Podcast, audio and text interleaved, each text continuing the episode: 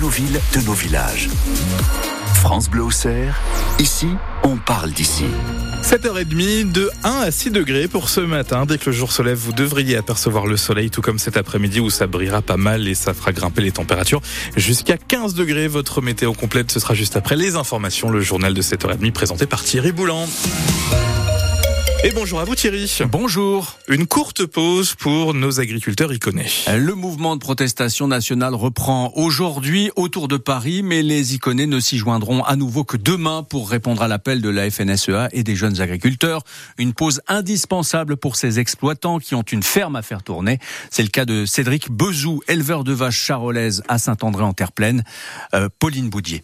Pendant trois jours de jeudi à samedi, Cédric est resté au péage de Nitry. Résultat, il a pris du retard dans son travail. Cette pause est donc la bienvenue. Surtout se reposer un peu. On est quasiment toute la journée là-bas à rester stagné, pas pour nos causes, mais c'est sûr que quand on est sur la journée sur la ferme, on fait du boulot, parce que là on n'en fait pas. Sauf que l'éleveur est seul sur sa ferme, donc quand il manifeste, il doit continuer à s'occuper de ses 70 vaches. Le matin, j'ai fait ma journée de pensage, nourrir les bêtes, tout ça. Après, j'ai préparé mon tracteur pour aller à la manifestation. Et sur le coup des 5 5h30, 6h, je suis reparti avec mon tracteur bah, pour euh, renourrir les bêtes le soir. Je suis revenu après mon pensage du soir à 7h. Des allers-retours matin et soir, ça fait 80 km par jour, l'équivalent de la distance entre Sens et Auxerre, auquel il faut ajouter des imprévus. Vendredi soir, il a dû rentrer à Saint-André-en-Terre-Pleine en urgence. Sur le coup des 1h euh, du matin, j'ai eu une vache café. Du coup, vous êtes rentré pour l'aider à véler et éviter les complications, c'est ça? Bah, Heureusement, parce que sinon elle n'aurait jamais fait toute seule et le aurait été mort, soit à l'intérieur de la vache ou quelque chose. Malgré les risques, que Cédric est prêt à se mobiliser à nouveau, même s'il ne pourra pas se déplacer jusqu'à Paris. Et en visite dans une exploitation en Indre-et-Loire, hier, le Premier ministre Gabriel Attal a promis de nouvelles annonces, mais n'a pas donné de réponse concrète aux revendications des agriculteurs. Les chauffeurs de taxi sont aussi en colère. Ils prévoient de mener des opérations escargots dans plusieurs villes de France. Ils sont ce matin devant la CPAM à Auxerre. Ils dénoncent la nouvelle convention sur les transports sanitaires entre leur profession et la Caisse nationale de l'assurance maladie.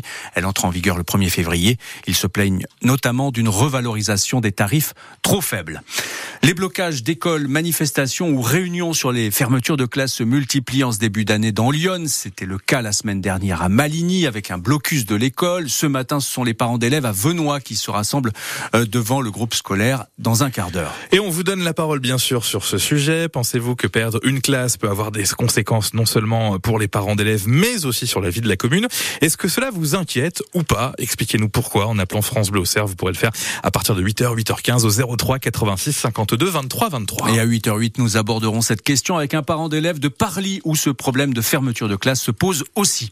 La proposition de loi créant un délit d'homicide routier débattue aujourd'hui à l'Assemblée nationale. L'idée pour les rapporteurs du texte est d'inciter les juges à punir plus sévèrement les accidents provoqués par des conducteurs imprudents. Un voyage au long cours pour ces 48 touristes. Leur flexibus est tombé en panne hier au niveau d'Avalon et en l'absence de solution routière, ils ont dû se rabattre sur le train.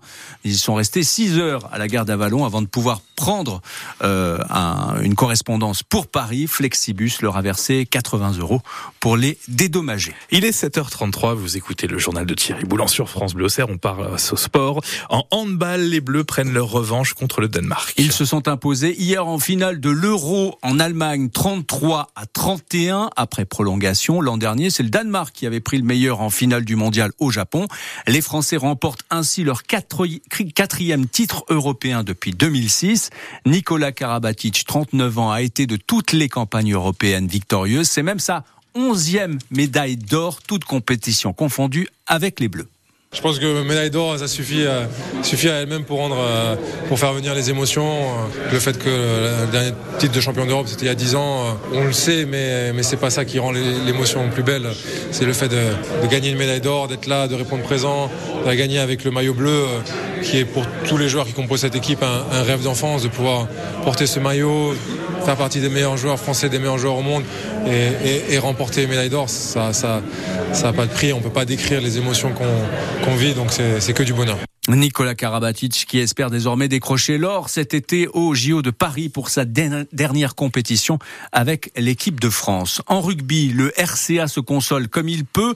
Les Auxerrois se sont inclinés sur leur terrain hier après-midi 22 à 23.